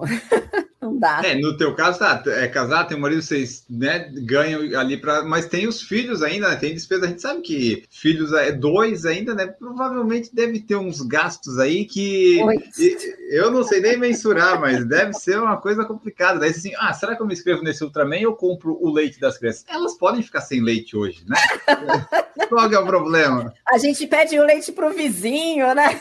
É, não tem problema. Ai, e olha só, é o Décio Prats aqui perguntou no chat do YouTube se você conhece o Fodax Man. Que é a prova Conheço. de distância Ironman aqui nas Serras, tu tem vontade de fazer ela um dia? Tenho, tenho vontade de fazer sim. Não tive a oportunidade ainda de participar, mas, cara, é uma prova assim muito punk. Eu sei que o ciclismo lá é um ciclismo bem difícil, É é, Serra, bem né? desafiador, é lá na Serra, mas eu gosto de desafio, né? Então, Tô vendo. Você percebeu? É uma prova muito bacana, tenho vontade, sim. Inclusive, teve um ano, putz, eu não sei se foi 2018 ou 2019, que eu entrei em contato com os organizadores para poder participar, mas não lembro o porquê. Não sei se não casou com com o meu calendário esportivo do ano, é, mas é uma prova que eu tenho vontade, sim. É uma prova, meu, surreal aí. Sei que, pô, super desafiadora. Punk, quero fazer sim, um dia, quem sabe. E daí, quando você fizer, você vai dizer, ah, mudam para Fodax Woman também, né? Que, que negócio Né? é esse de coisa? Só ficar com man, man, man. Alphadox Man, por quê? Ó, o Décio também perguntou, e era uma das minhas perguntas aqui, é qual foi a das. Ele está perguntando do Iron Man, né? Eu vou Daí vamos encaixar nisso. Qual que é o Iron Man que tu mais gostou? Não só pelo resultado, mas pela prova como um todo, desses aí que você fez. O Iron Man que eu mais gostei, meu, foi Fortaleza. O primeiro? O primeiro foi a prova que eu mais gostei. Primeiro, porque foi o primeiro, foi o primeiro Ironman da minha vida. Ela, ela foi uma prova muito desafiadora para mim. Eu aprendi muito, não só como atleta, mas como pessoa nessa prova. Foi uma prova que me ensinou muito. Uhum. Então, e assim, foi tão gostoso porque eu criei uma, uma, uma identidade, criei assim uma sintonia, uma química com o pessoal de lá de Fortaleza. Você vê, eu fiz amigos lá, eu tenho pessoas que eu converso até hoje, que são lá de Fortaleza, e eu marquei a vida de muita gente naquela prova. Então, Uhum. para mim, é uma prova de aprendizado, foi uma prova de conquista, claro, mas ela veio como uma prova que mudou a minha vida, mudou a minha história de vida. É uma prova recheada de histórias. Então, é aquela prova onde eu tenho um pouquinho mais de carinho. Cada prova, cada Ironman, né? Se a gente falar de Iron, cada prova tem uma história, mas cada Ironman, para mim, eu tenho uma história de vida, mas essa é a história mais recheada, essa é a prova mais recheada de histórias. É o Ironman de Fortaleza 2014. Foi uma, uma experiência incrível. Eu trago comigo até hoje. Para eu entender, assim, tu tá lá competindo, tá ganhando no amador e tal, quanto que sai a, a sua corrida, seja nos 10, no 21 e no 42? E sozinha, provavelmente, você não, nunca deve ter feito uma prova só para isso, né? Mas aí no, no triatlo lá, sai para quanto, assim, ah, 10 quilômetros, a, a Rosicleta lá correndo, sai para quanto? Uns 40 e pouco, 30 e pouco? Ó, faz muito tempo que eu não faço prova de distância olímpica, que é onde tem os 10. Não, então uma, uma 21 e 42, o 10 que eu peguei foi hipotética. Tá, então, então vamos lá. Eu vou falar para você o meu melhor 42. O meu melhor 42 no Ironman foi 3 horas e 33. Não, mas tá bom, depois de nadar e pedalar, tu- é. esse aí eu nunca, eu nunca fiz nem só correndo. assim. Eu acho que nem eu faço isso, não sou correndo. Eu acho que eu estava inspirada naquele dia Ó, e consegui e fiz 3 horas e 33. Foi a minha melhor corrida de 42, que foi Floripa 2015. Eu acho que aquele. aque- na, na realidade, aquele ano, 2015, Floripa em 2015, foi a minha melhor marca de Ironman. Eu fiz 9 horas e 48 de prova. Eu já tinha a vaga para o Ironman do Havaí. Então eu acho que eu entrei na prova com a cabeça leve, sim. com a cabeça sem preocupação, sem responsabilidade. Então foi a minha melhor prova em tempos, né, de tanto de natação quanto de pedal e de ciclismo, foi a minha melhor prova de tempo no contexto geral, assim, abaixo de 10 horas, né? Foi 9h48, porque eu acho que eu já estava com a vaga, então eu entrei leve. Agora, de corrida, de 21, putz, eu vou falar para você assim, eu tenho, eu tenho um recorde meu de 21, que foi numa meia maratona aqui da Praia Grande, que eu competi até com as meninas que eram profissionais, ah, mas não tinha largada profissional e largada amadora, largava todo mundo junto. Meu, e eu fiquei em quinto. Assim, para mim foi, foi um fato inédito, histórico uhum. na minha vida. Uh, subir no Era pódio. Só corrida? As... Era só corrida, uma meia uhum. maratona. Eu não lembro exatamente o meu tempo, mas eu fiz, sei lá, acho que uma hora e vinte, uma hora e vinte, alguma coisa. E dentro do, do meio Ironman, se não me falha a memória, eu fiz uma hora e vinte e sete no meio Ironman de Foz do Iguaçu, que foi quando eu ganhei a prova lá também. Foz do Iguaçu é sobe e desce, né? É, lá é sobe e desce. É ah, foi bom. uma prova, assim, bem punk, onde a gente tinha sobe. Foi na, na usina lá, hidrelétrica uhum. de Itaipu. Então natação a gente. foi lá, né? Natação. é, então, lá nas cataratas. Nas cataratas. A natação, a gente saiu do lado do Paraguai e a gente chegou no lado do Brasil. Foi uma prova também muito bacana de competir. Lá foi uma prova que eu ganhei também. Foi uma prova muito marcante para mim. A natação a gente nadou lá no, no rio, lá no lago. Aí, só que o ciclismo, a gente pedalou dentro da usina, então era muita subida. Eu lembro uma cena assim que a gente estava lá no alto e olhava para baixo, tinha os atletas ali também lá embaixo pedalando, então teve ali uma altimetria gritante. Qual e a, a velocidade máxima que você chegou no ciclismo? Você chegou? Você lembra? Você marcava isso? No plano ou na descida? Não, na descida. No plano eu sei que deve ser uns 40, 50, mas na descida. Ah, na descida eu já bati mais de 70 km por hora. Oh, coisa boa. É. Eu gosto. E você sabe que é engraçado, assim, é, às vezes a gente fala, pô, a pessoa sobe bem, mas na realidade, quem se destaca na subida são pessoas que descem bem. Então, para você ganhar, por exemplo, uma prova de ciclismo que tenha uma boa altimetria e você suba bem, para você se destacar na prova, você também tem que descer bem. Não adianta só subir bem. Mas tem técnica de descida? De tem. Hum, eu achei que era só. De vamos. Descida. Não. Tanto que muita gente tem medo de descer. Eu lembro um episódio meu no Ultraman do Brasil, né? A gente no segundo dia de prova, que foram 276 quilômetros, a gente subiu a Serra do Piloto, né? A gente, no, num determinado trecho, a gente subiu a Serra do Piloto. Como eu era a primeira mulher da prova e estava em terceiro, tinha um, um, policial rodoviário me acompanhando na prova. Então a gente, principalmente na descida, porque uhum. eram descidas perigosas ali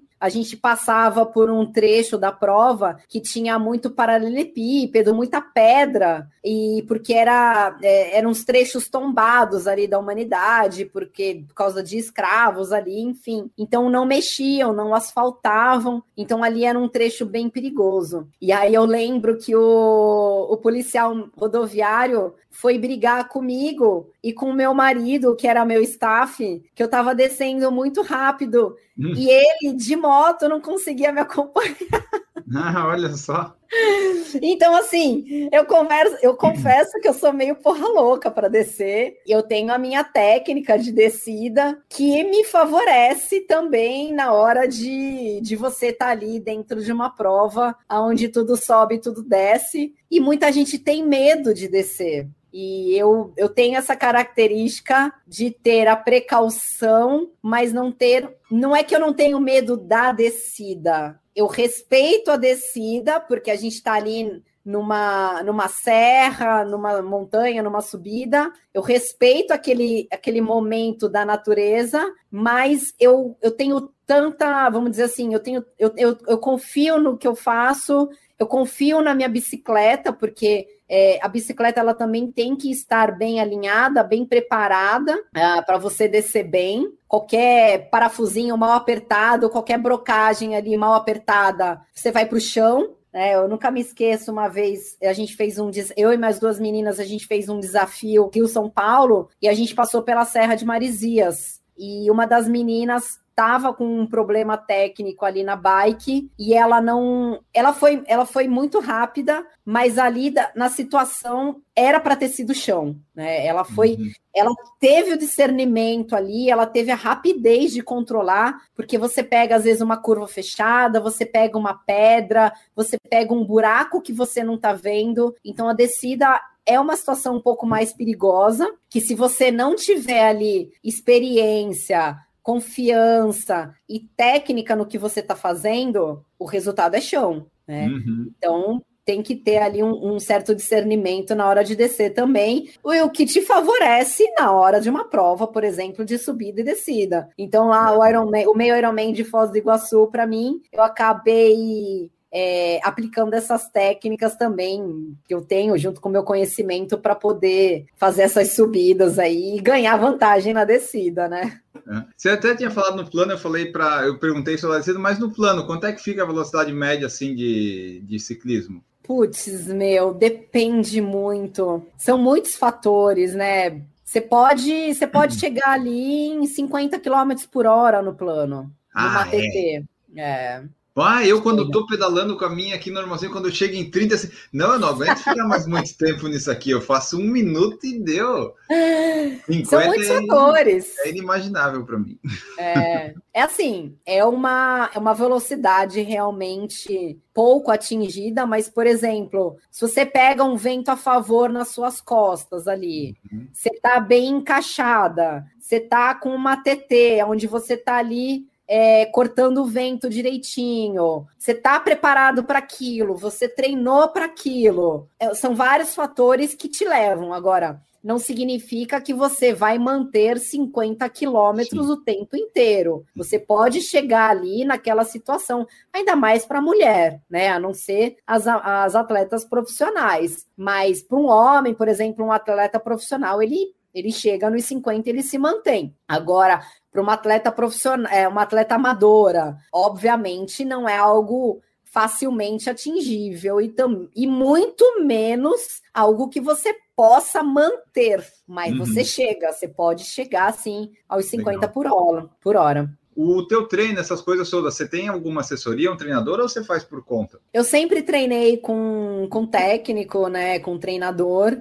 Assessorias, eu nunca frequentei muito, até pelo, é, pelo meu pouco tempo para ir determinado horário da assessoria. A minha vida ela sempre foi assim um pouco mais uma rotina meio diferente. Então, o fato de a assessoria falar não, vamos marcar tal hora para ir todo mundo treinar, isso para mim, eu particularmente acho muito legal, mas eu nunca consegui conciliar a minha vida com os treinos da assessoria, a não ser de final de semana. Então, uhum. já treinei muito com, com técnicos com assessoria em várias fases e objetivos da minha vida, mas hoje, hoje, agora nesse tempo, como a gente também não tem é, nenhuma prova aí, tá tudo cancelado, né? Uhum. Então eu não, não tenho nenhum objetivo aí para alcançar. Então hoje eu tô treinando por treinar. Na verdade, hoje eu não tô nem treinando, hoje eu tô praticando atividade física, tô fazendo é, o que dá mas sempre treinei sim com orientação. Aconselho a todo mundo a, a ter o seu técnico ali para poder passar o treino certinho, para as pessoas não se lesionarem, porque quando a gente não conhece e a gente sai fazendo as coisas, às vezes acaba em lesão, machucado, enfim. Então eu sou super a favor das pessoas serem orientadas sim pelos profissionais, para a gente poder ter um pouquinho mais de aproveitamento, melhorar o nosso nossa performance, nosso rendimento aí, tem que ter sim. E quando é que foi que surgiu a oportunidade de da Fátima Bernardes conhecer vocês? Que vocês foram lá, tô vendo aqui, foi. foi há sete anos, em 2014, você esteve no programa. Acho que foi 2015, não foi? Acho que ah. foi 2015 que eu fui. Tá, então foi, você errou foi... na legenda no Instagram, porque no Instagram tá há sete anos, eu só fiz a conta. então eu errei na conta. porque eu acho que eu fui em 2000. Ai, não sei, olha. O importante é que agora. você foi. Como é que foi é... que foi para chegar lá? O que, o que então, aconteceu para participar? Eu acho que eu fui em 2015, porque foi quando eu peguei a vaga para o Havaí. É, faz mais então, sentido. é eu peguei a vaga para o Havaí E aí eu fui realizar um sonho, né? Então, eu fui no programa da Fátima Bernardes antes de ir para o meu primeiro Ironman no Havaí. E antigamente, no programa dela, eu não sei se ainda tem, mas antigamente tinha quando as pessoas mandavam um e-mail para eles contando a história de alguém que você se inspirava, que você admirava. E o que, que meu marido fez? Ele mandou esse e-mail para a produção do programa da Fátima Bernardes, contando um pouquinho da minha história de vida, que eu era mãe, que eu trabalhava com transporte escolar, que eu havia me destacado no esporte, que eu tinha o nome de Iron Mãe e que eu ia uhum. participar de uma das provas é, mais desafiadoras e mais difíceis do mundo, que o Ironman do Havaí é. E aí eles se interessaram. E assim, o que o meu marido mais ficou surpreso foi que ele mandou o e-mail num dia e no dia seguinte a produção já mandou, já ligou para ele falando que haviam recebido o e-mail dele e que eles adoraram a minha história de vida e eles queriam que eu fosse lá no programa. Então eles entraram em contato comigo depois, perguntando qual era a possibilidade de eu ir para o Rio de Janeiro lá na, na Globo para poder participar. Eu vou, é hoje? tô indo. E, putz, pior que foi muito rápido mesmo. Eu acho que a moça da produção me ligou. Dois dias depois a gente foi. Eles já mandaram pra gente a, as passagens, perguntaram qual era a possibilidade dos meus filhos irem. Eu falei, 100%. meus filhos vão comigo. E a, a gente foi tudo muito rápido. Então, já pegamos o avião. Eles pediram até para levar minha bicicleta, então eu levei minha bicicleta também. Toda a produção, levei os meus equipamentos, levei tênis, levei tudo que eu comia. Putz, foi muito legal, foi muito bacana. Uma experiência aí para poder é, contar essa minha história de vida lá no programa da Fátima Bernardes para o Brasil inteiro, né? Foi, foi muito gostoso, foi uma experiência incrível e, putz.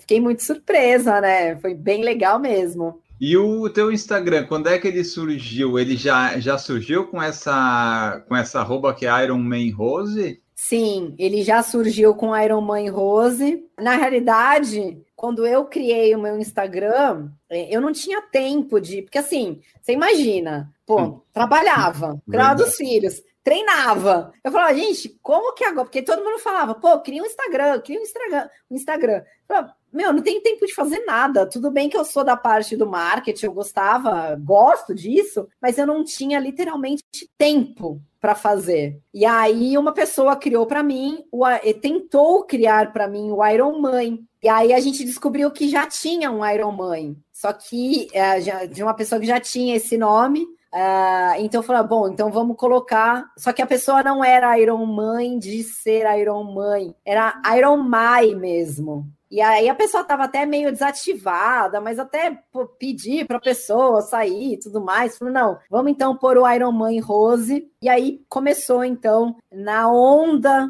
da criação da, uhum. da palavra, do nome, do conceito Iron Man. E aí ficou, tanto que assim, quando você me perguntou, né, o que, que você quer que eu coloque Rose, uhum. Rosecler Costa, Rosecler, Iron Mãe, tem gente que tinha, nem sabe seu nome. Que, que, nem sabiam que o meu nome era Rosecler. Então, assim, ah, é Iron Mãe, é Iron Mãe. E, e aí ficou é, o meu nome artístico de Iron Mãe e pouquíssimas pessoas até sabem o meu nome, Rosecler Costa. Hoje que eu ainda falo, né, o Rosecler Costa, Iron Mãe, é, para as pessoas poderem ligar aí os nomes, saber quem eu sou.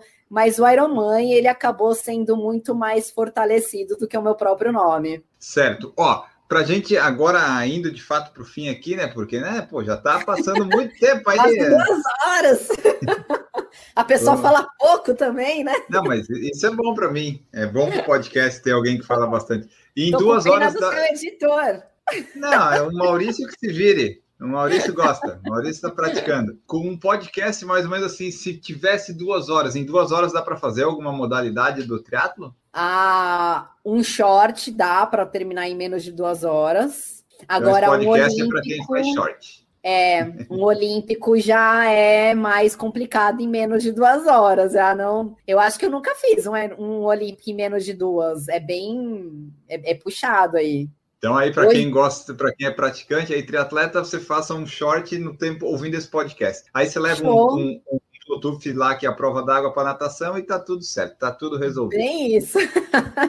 Nessas viagens que tu já fez, algumas é, Quer dizer, todas elas de competição você foi, você não competiu em Santos de fato, né? Florianópolis, Fortaleza, algumas fora do Brasil. A sua família, ela vai sempre junto ou tem lugares que não dá para ir porque, pô, não, não cabe no orçamento, não cabe no contexto? É, não, muitas provas eu fui sem as crianças, né? O meu marido sempre esteve presente comigo nas provas. Uh, a gente se organizava financeiramente para irmos juntos nas provas fora da minha cidade. Putz, ele sempre me apoiou, sempre esteve comigo. Na prova, ele era praticamente meu staff ali, estava me ajudando. Na torcida, é, na hora que às vezes eu precisava de uma palavra para me fortalecer ali, ele estava comigo, falando, gritando, berrando, é, me posicionando também na prova, dizendo se eu estava em primeiro, se eu estava em segundo, quanto tempo as meninas estavam atrás de mim. Então, ele sempre me apoiou, sempre me incentivou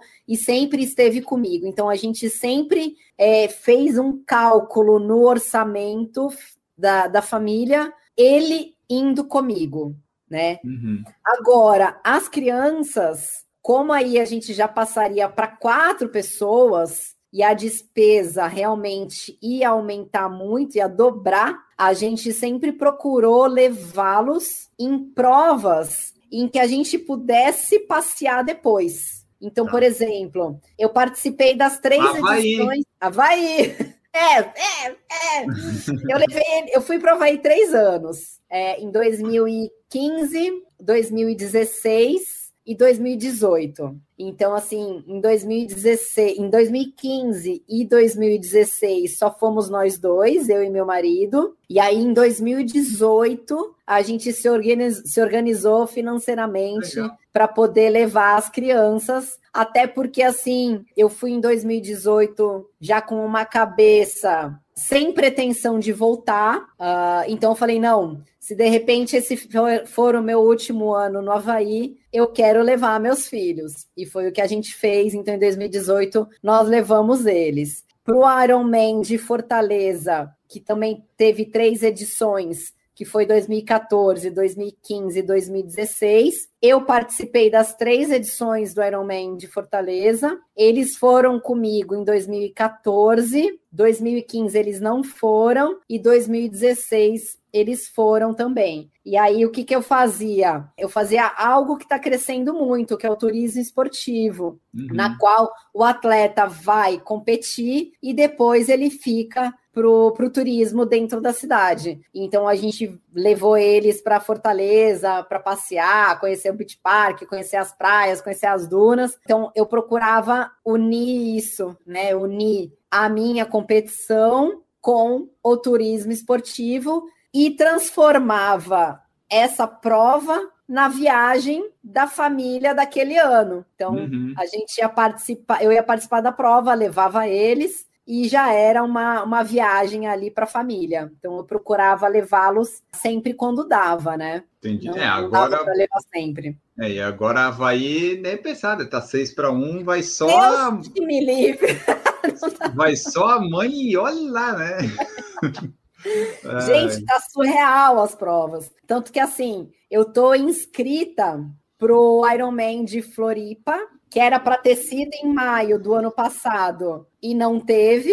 Então eu ainda estou inscrita. Né? Mas esse ano também foi adiado, né? Foi. Esse ano era para ter sido em maio e aí foi cancelado, ou melhor, era para ser em maio agora, no mês que vem, e a organização já desde o começo do ano cancelou a prova, então já já maio não vai ter, porém a organização passou a prova para novembro. Hum. Então, eu estou inscrita nessa prova que era para ser o ano passado e vai ser agora em novembro, até a segunda ordem, né? Então, a gente não sabe o que, que vai hum. acontecer para novembro em Florianópolis. E eu também estou inscrita para o Ultraman da Flórida, nos Estados Unidos, que era para ter sido em fevereiro de 2020. Hum. Minto, fevereiro de 2021. Era para ter ah. sido agora em fevereiro. É, eles precisaram cancelar a prova. Então, se a gente for falar aí no dólar,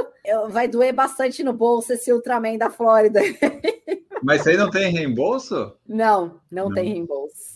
Porque, por exemplo, se você se inscreveu com o dólar a quatro e pouco e reembolsasse a seis, né? Pô, o pessoal da maratona de Boston se deu bem ano passado, quando a maratona foi, foi adiada, né? Porque a pessoa se inscreveu com o dólar a quatro e pouco, aí, tipo, é, voltou o dinheiro, voltou a cinco e pouco, eles ainda conseguiram se inscrever com essa sobra do, na, na prova virtual, né? Se fosse o caso. Nossa, super top!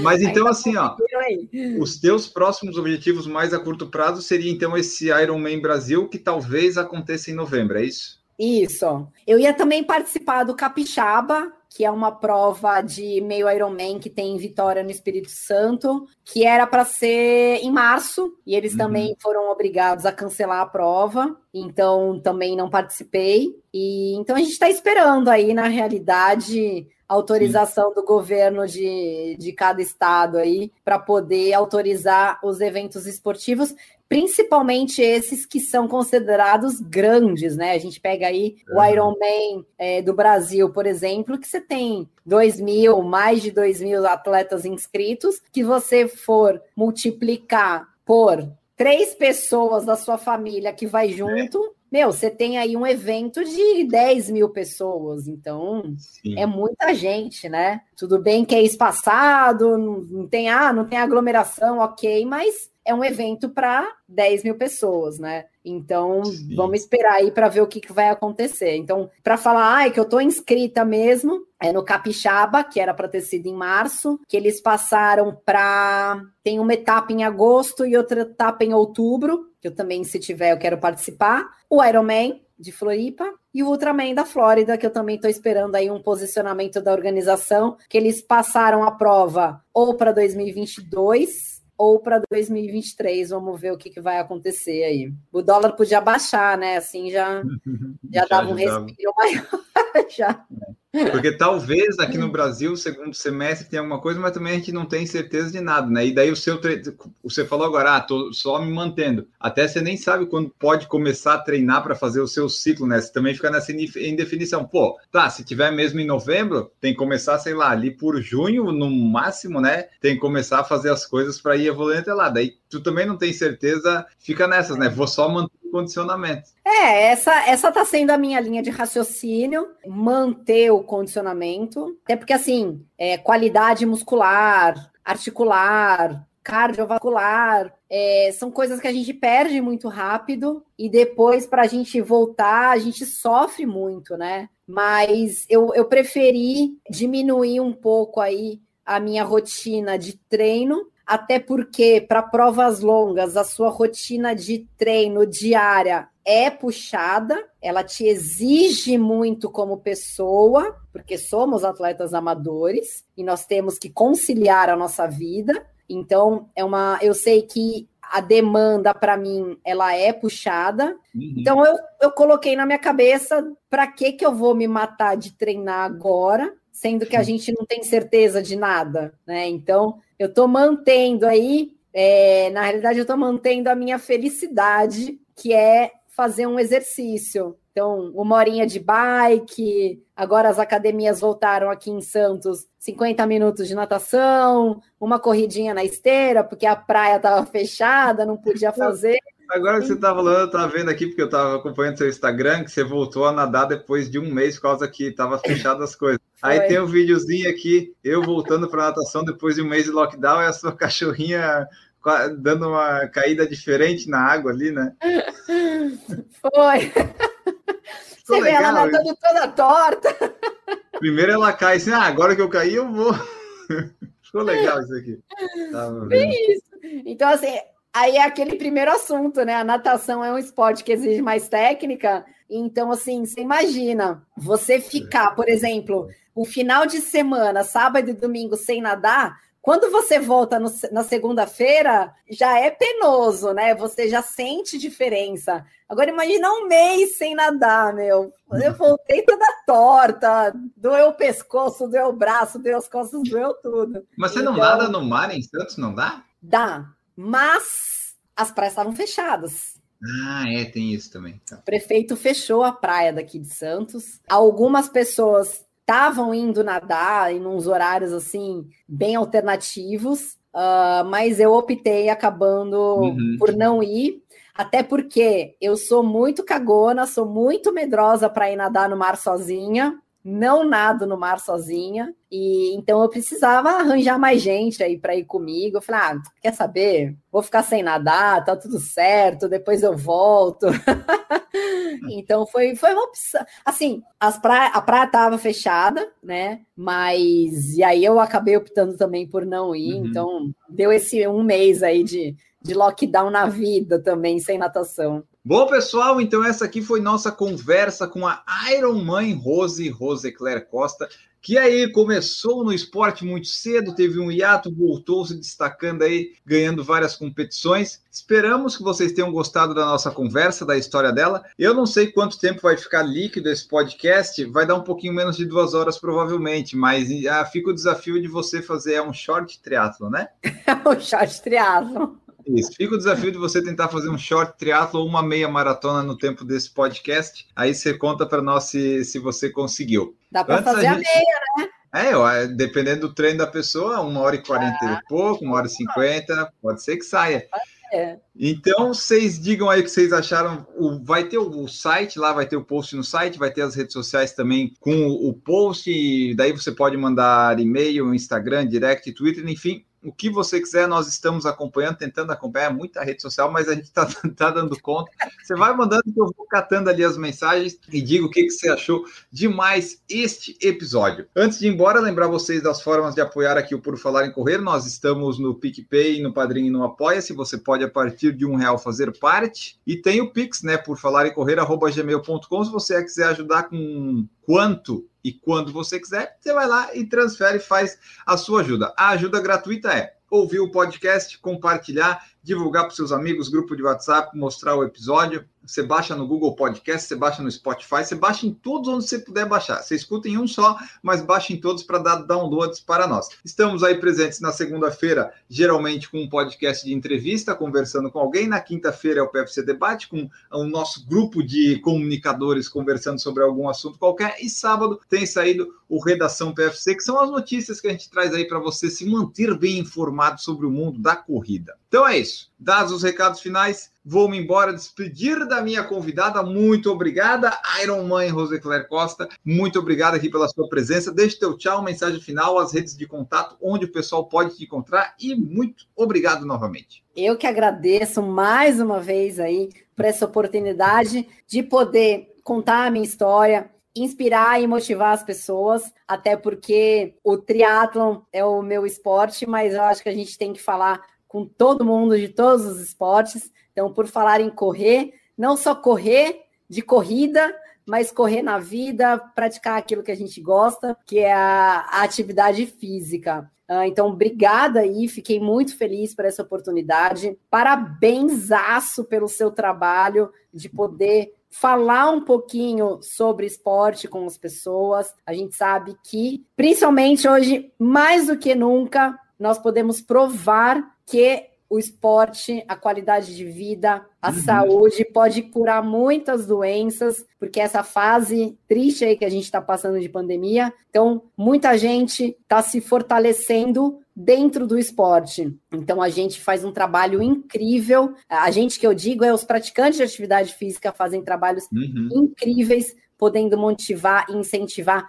quem não faz. Então Obrigada mesmo e parabéns aí pelo seu trabalho. As minhas redes sociais, é, eu tenho Instagram, tenho Facebook, Twitter. Colocou lá Iron Mãe, vai me achar, super fácil. Tem o site também, né?